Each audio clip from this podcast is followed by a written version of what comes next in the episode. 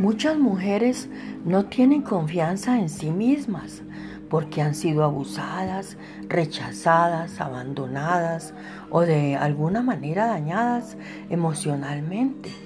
Las mujeres necesitan experimentar un renacimiento de conocer su valor y dignidad infinita. Nuestro mundo ha creado una imagen falsa y poco realista de cómo se supone que deben verse y actuar las mujeres. Pero la verdad es que no todas las mujeres fueron creadas por Dios para ser flacas, con una tez impecable y cabello largo y suelto.